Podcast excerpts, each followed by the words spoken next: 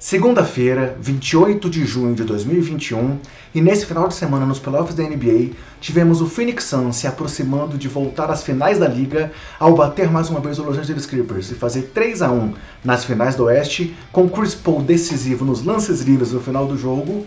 Tivemos também o Milwaukee Bucks vencendo o Atlanta Hawks fora de casa com um show de Chris Middleton, principalmente no quarto período, para fazer 2 a 1 nas finais do Leste. Quer saber tudo sobre esses dois jogões? Chega mais, que eu tenho certeza que você vai curtir essa edição do seu Basqueteiro Office 2021.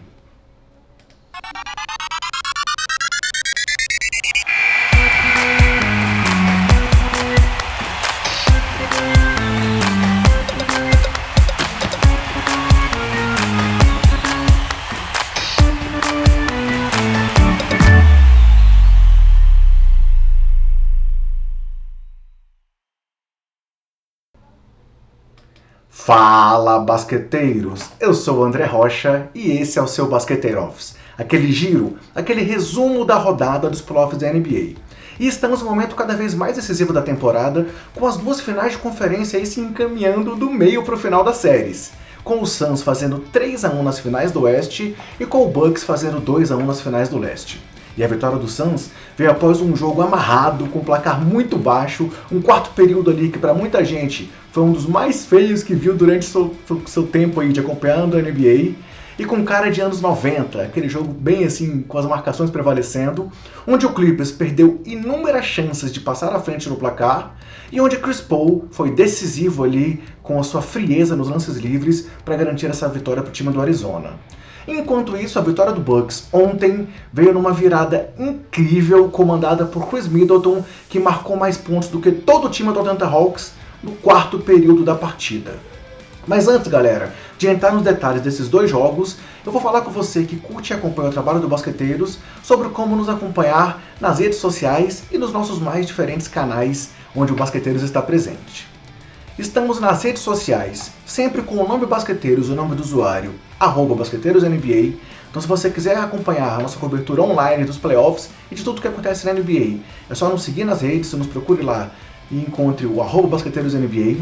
Nós temos nosso trabalho em vídeo no YouTube, com o nosso é, canal Basqueteiros. Então, se você quer acompanhar o nosso trabalho em vídeo, é só acessar youtube.com.br basqueteiros e acompanhar tudo que a gente está produzindo para vocês nessa plataforma também. E temos o nosso podcast, que está já na sua terceira temporada, terceira temporada também do Basqueteiro Office, dessa cobertura aqui de todos os jogos dos playoffs da NBA. E você pode acompanhar o podcast no Spotify, no seu agregador de podcast favorito, ou então o nosso convite é para que você nos ouça na Orelo, pois a Orelo é uma plataforma brasileira que apoia o produtor de conteúdo, sendo que você, apenas por nos ouvir dentro da Orelo, ajuda a remunerar o trabalho aqui do Basqueteiros. Então baixe o app da Aurelo, nos acompanhe por lá. Você pode apadrinhar o podcast, além de seguir, fazer doações, mas só por nos ouvir dentro da Aurelo, você já ajuda o trabalho do Basqueteiros a crescer e a continuar trazendo um conteúdo de qualidade para você que curte o que a gente produz. Galera, seguindo em frente então, a primeira partida que nós vamos comentar nessa edição do Basqueteiro Office é a vitória do Phoenix Suns sobre os Los Angeles Clippers com um placar baixíssimo de 84 a 80 onde o Suns liderou do início ao fim, chegou a abrir 16 pontos de frente, mas viu o Clippers tentando reagir no terceiro período, quando ali a parcial por 30 a 19, e na sequência tivemos um quarto quarto totalmente amarrado, com um placar final de 15 a 14 para o time do Suns. Sim, 15 a 14 nos 12 últimos minutos finais desse duelo. É, sendo que tivemos nesse período aí, no quarto período, 3 minutos sem nenhum ponto de nenhuma das duas equipes. E aí no final, esse placar de 84 a 80 é a menor pontuação de um jogo da NBA nessa temporada. Justamente aqui nas finais, mas na verdade justamente pela tensão envolvida e pela vontade de vencer que as duas equipes tiveram, com muita tensão nos ataques e muita defesa rolando. E aí vale ressaltar que o Clippers teve várias chances para empatar ou passar à frente no placar sem sucesso. Foi um aproveitamento de 0 em 12 tentativas do time de Los Angeles nessa situação de ou empatar o placar ou assumir a ponta, a pior marca da NBA nas últimas 25 temporadas em um quarto período de um jogo, seja em temporada regular ou seja em playoffs. E aí, nos momentos decisivos, Patrick Beverley sofreu uma falta de ataque de Devin Booker, foi a sexta falta do Booker que saiu de quadra, mas na sequência, Paul George perdeu lances livres decisivos, é, para desespero de Steve Ballmer. Tivemos ali erros de propósito do próprio George e de DeMarcus Cousins, de uma forma tosca. Ele tentou ali jogar um, um, um lance livre no ar, a bola nem bateu no ar, houve um turnover e a bola voltou para o Phoenix. E do outro lado, assim, enquanto o Clippers teve esses erros aí, principalmente do George, é, um All-Star, um craque, mas que falhou na hora de decisiva nos lances livres. Do outro lado da quadra vimos Chris Paul, decisivo, frio, e um craque como ele é, um líder como ele é, sendo que ele teve uma sequência de, claro, não só nesse jogo, né? Mas ele vem numa sequência de 38 lances livres convertidos nos últimos 39 tentados. E a série agora então tá aí com match point pro Phoenix, que pode garantir a classificação para as finais se fechar a série em 4 a 1. E o destaque que mostra a tensão desse jogo, galera, é que os últimos 65 segundos ali de cronômetro duraram, na verdade, 21 minutos. Isso mostra como é que foi tenso o final do jogo, uma forma aí de terminar com chave de ouro um quarto período tão tenso e tão amarrado. Quem vê aí e fala, ah, o jogo foi ruim? Cara, não foi. Foi emocionante, os ataques falharam, mas foi um jogão com cara de playoff. E aí, coletivamente, vale destacar que os dois times foram muito mal nos arremessos, com o Clippers acertando só 27 em 83 tentativas, 32% de aproveitamento, enquanto o Santos acertou 31 em 86, 36%. E nos tiros longos, galera, os dois times combinaram para apenas 9 bolas de 3, com um aproveitamento combinado também de apenas 18%. Individualmente, Devin Booker foi o cestinha do time do Suns com 25 pontos, acertando apenas 8 de 22 arremessos e errando as 5 bolas de 3 que ele tentou, mas convertendo 9 de 11 lances livres. DeAndre Ayton fez uma partidaça, mostrando aí que não atua, ele foi a primeira escolha do draft. Não vou entrar no mérito mais uma vez aqui de Ayton, Trey Young, Luca Doncic, mas Ayton mostrando que é um grande jogador sim. Teve 19 pontos, 22 rebotes, um recorde aí na carreira dele em playoffs, Quatro tocos também, um recorde em playoffs para o Aiton. Acertou 8 em 14 arremessos e teve mais 8 no plus-minus, a melhor marca do time do Suns nessa partida. E dos 22 rebotes do Aiton, 9 foram de ataque, a melhor marca do Phoenix Suns em playoffs desde Charles Barkley em 93.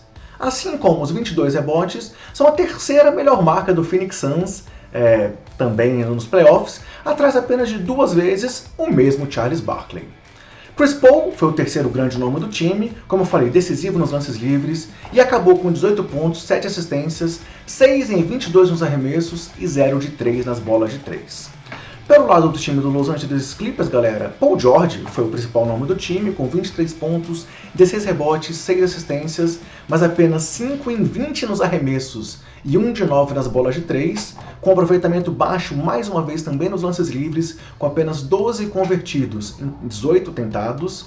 E aí vale destacar que Paul George está sofrendo, obviamente, aí, com a ausência do Kawhi Leonard, é, o outro grande craque desse time que segue machucado. É, e Paul George, nesses playoffs, é o primeiro jogador da NBA em minutos e em pontos. É, mas dessa vez falhou ali no final. É, não estou dizendo isso para demérito do Paul George, que fez uma grande partida. Grande partida, claro, considerando que todos foram mal nos arremessos, né, mas teve bons números. E dessa vez falhou na hora de decisivo ali, enquanto Chris Paul foi a frieza em pessoa do outro lado. Além de George, destaque também para Red Jackson, mais uma vez com 20 pontos, 8 em 24 nos arremessos, 2 de 9 nas bolas de 3, sendo que com 52 bolas de 3 convertidas nesses playoffs, Red Jackson lidera a NBA nesse quesito, com duas bolas à frente do Donovan Mitchell, que é o segundo com 50, em terceiro Paul George com 47, em quarto Seth Curry, teve 41, e em quinto Trey Young, que ainda está aí jogando, mas tem apenas 39, tem apenas, né, entre aspas, 39 bolas de 3 convertidas nesses playoffs. E além de George e Jackson, vale destacar também o duplo-duplo de Vika Zubat com 13 pontos e 14 rebotes, e Terence Mann, que voltou para o banco nesse jogo, perdeu a vaga para o Marcus Morris e contribuiu com 12 pontos. E aí, galera, vale destacar algumas falas dos jogadores do Suns ao final desse importante jogo e dessa importante vitória. Com o DeAndre Ayton dizendo que Chris Paul foi a melhor coisa que poderia acontecer para ele em sua carreira, é, essa chegada do Chris Paul aí ao time do Arizona, enquanto o próprio Paul disse que Devin Booker é um veterano aí de apenas 24 anos. Disse que é um jogador que joga de uma forma muito é, é, inteligente e que não parece que tem 24 anos às vezes. E Chris Paul também teve mais um comentário muito importante ao final do jogo, que foi dizer que ele não quer nem falar sobre o fato de estar vencendo aí por 3 a 1 essa série, pois ele não tem boas experiências em relação a isso, se remetendo aí às viradas que ele sofreu quando era jogador do Los Angeles Clippers. E vale destacar também que o Chris Paul está à beira de chegar né, a um jogo, a uma vitória, de chegar às finais da NBA, sendo que ele é o jogador com mais seleções para o All-Star Game, para o All-NBA, para um dos All-NBA Teams, e com maior pontuação em sua carreira em playoffs, sem ter chegado a uma final da NBA. E aí, Falta uma vitória. Será que o Chris Paul quebra essa marca aí e chega às finais? Ou será que o Clippers consegue mais uma impressionante virada aí, depois de estar perdendo de 2 a 0 no começo da série e agora perdendo de 3 a 1? Vamos ver isso mais pra frente, né, galera? Agora, pessoal, quero conversar com vocês sobre os parceiros aqui do Basqueteiros. E o primeiro é o portal Jumper Brasil, é, pô, portal de notícias super conhecido, super famoso sobre basquete, sobre NBA, e que publica o podcast do Basqueteiros lá dentro. Então, se você quer se manter bem informado sobre basquete e também um novo caminho para encontrar o conteúdo do Basqueteiros, incluindo o Basqueteiro Office, essa nossa cobertura de todos os jogos dos playoffs da NBA, é só acessar o portal Jumper Brasil e é, encontrar nosso conteúdo lá dentro. O link está aqui na descrição, tanto do podcast quanto do vídeo. Assim como o link para baixar o app do Aurelo também está aqui disponível para vocês, tá galera? E o nosso outro parceiro é a loja Odyssey. A loja Odyssey, que é uma loja virtual de camisetas, que tem uma linha super especial apenas sobre NBA e que tem uma parceria aqui com basqueteiros para que você possa comprar na Odyssey qualquer camiseta, qualquer produto, canecas também, com 10% de desconto. Então, se você quer comprar na Odyssey com 10% de desconto, é só clicar no link que também está aqui na descrição ou usar o cupom BASQUETEIROS e se aproveitar aí desse benefício da parceria Odyssey e Basqueteiros. E além disso, pessoal, estamos também com uma promoção aqui, um sorteio feito aqui pelo canal Basqueteiros é, de uma camiseta na cor, tamanho, modelo, a sua escolha da Odyssey. Para quem é, entrar no nosso é, canal do YouTube, no nosso vídeo de preview das finais de conferência, curtir o vídeo, comentar o vídeo dizendo quem para você serão os finalistas da NBA nesse ano e estar inscrito também no canal Basqueteiros. O sorteio vai ser no dia 5 de julho e aí você tem essa chance então de ganhar uma camiseta da Odyssey muito legal na faixa, só também ajudando o Basqueteiros a crescer e a continuar trazendo um trabalho legal para vocês. Mais uma vez, ó, estou aqui usando uma camiseta da Odyssey, hoje em homenagem a Damian Lillard, que está envolto em vários rumores de que pode ser trocado pelo time do Portland Trail Blazers, principalmente após o anúncio é, de Chauncey Billups como novo técnico do time do Oregon. Vamos ficar de olho, porque os rumores estão aí a mil, e vamos ver se realmente Dame vai continuar lá em Portland, como ele já disse que tem desejo, desejo de encerrar a carreira com a camisa do Blazers, ou se vem mais uma mudança bombástica aí pela frente na NBA. Indo então agora, galera, para o segundo jogo que a gente vai comentar nesse vídeo, foi a vitória do Milwaukee Bucks sobre o Atlanta Hawks por 113 a 102, fazendo 2 a 1, virando a série diante do Hawks e tendo essa vantagem agora para se aproximar também das finais da NBA. Detalhe que esse placar veio após um atropelo aí do Bucks no jogo 2, só que dessa, com o Bucks liderando do início ao fim naquela partida, só que dessa vez o Hawks estava melhor, chegou a abrir 15 pontos no primeiro quarto, liderou até menos de dois minutos para acabar o terceiro período, mas ali veio uma situação, duas situações combinadas, né? Uma torção no tornozelo de Trae Young ao pisar no pé do juiz, numa volta ali de um ataque, ele acabou pisando no pé do juiz, torceu o tornozelo, caiu ele na quadra e acabou saindo, indo até os vestiários, voltou para a partida, mas dizendo que estava com dor, que não estava bem, Enquanto do outro lado vimos Chris Middleton chamando o jogo no quarto período e sendo decisivo para mais essa vitória do time do Milwaukee. É, depois dessa questão aí do, do Hawks liderar até o final do terceiro período, eles voltaram a tomar a frente no quarto período, até mais ou menos metade ali do, do quarto, mas depois de Middleton fazer 11 pontos entre os 7 e os 5 minutos para o final ali do quarto, é, pô, o, Bucks acabou tomando a frente novamente, fez 30 a 17 apenas no quarto período, sendo que dos 30 pontos do Bucks nos 12 minutos finais, 20 foram de Chris Middleton. Ou seja, no quarto período, o placar foi de 20 para Chris Middleton, 17 para o Atlanta Hawks. E outra vantagem do Bucks nesse jogo foi o domínio no garrafão, com 56 pontos na área pintada contra 34 apenas do Hawks e com 50 rebotes contra 35 do time de Atlanta. Falando dos destaques individuais da partida, galera, Chris Middleton foi o grande nome, obviamente, com 38 pontos, mais uma vez, 20 apenas no quarto período, além de 11 rebotes, 7 assistências, acertando 15 em 26 arremessos e 6 de 12 nas bolas de 3, com mais 16 de plus-minus, ou seja, foram mais 26 pontos para o Bucks, enquanto o Middleton esteve em quadra. E com esses números, Middleton se tornou o primeiro jogador do Bucks a ter 20 pontos em um quarto período de um jogo de playoff nos últimos 25 anos, sendo também o único jogador a ter pelo menos 20 pontos em dois quartos, em duas partidas diferentes, nos playoffs da NBA nos últimos 25 anos. Pois nos playoffs passados ele também tinha feito isso, mas não foi no quarto período. E também foi a segunda vez nesses playoffs em que ele teve um jogo de pelo menos 30 pontos, 10 rebotes, 5 assistências e 5 bolas de 3. Destaque mais uma vez também para Yannis Antetokounmpo, com o grego ali mais uma vez dominante, acabando com 33 pontos e 11 rebotes e acertando 13 em 21 arremessos tentados, sendo esse o sexto jogo consecutivo do Yannis com pelo menos 25 pontos e 55% nos arremessos, o que é a segunda maior marca nos últimos 40 anos na NBA, ao lado de Karim Abdul-Jabbar em 1986. É também o nono jogo do Yannis com 30 pontos e 10 rebotes pelo menos nesses playoffs, o que é a maior marca que a NBA, da NBA desde Shaquille O'Neal em 2000, quando ele conseguiu pelo menos 30 pontos e 10 rebotes 13 vezes durante os playoffs. E Yannis e Chris Middleton se tornam também os primeiros jogadores da história a ter pelo menos 3 jogos com 30 pontos e 10 rebotes cada um em uma edição dos playoffs. Além dos dois, do Middleton e do Yannis, destaque para Drew Holiday, que foi mal nos arremessos, teve apenas 6 pontos, acertando apenas 2 de 11 arremessos, mas distribuiu 12 assistências, conseguiu 2 roubos de bola e 2 tocos, sendo muito importante na marcação de Trae Young. E também destaque para Pat Connaughton, que teve apenas 5 pontos e 8 rebotes, mas mais 25 de plus-minus, a maior marca aí do jogo, e para Bob Portis, que voltou para a rotação nessa série e ontem teve 15 pontos em 16 minutos em quadra, com mais 17 de plus-minus.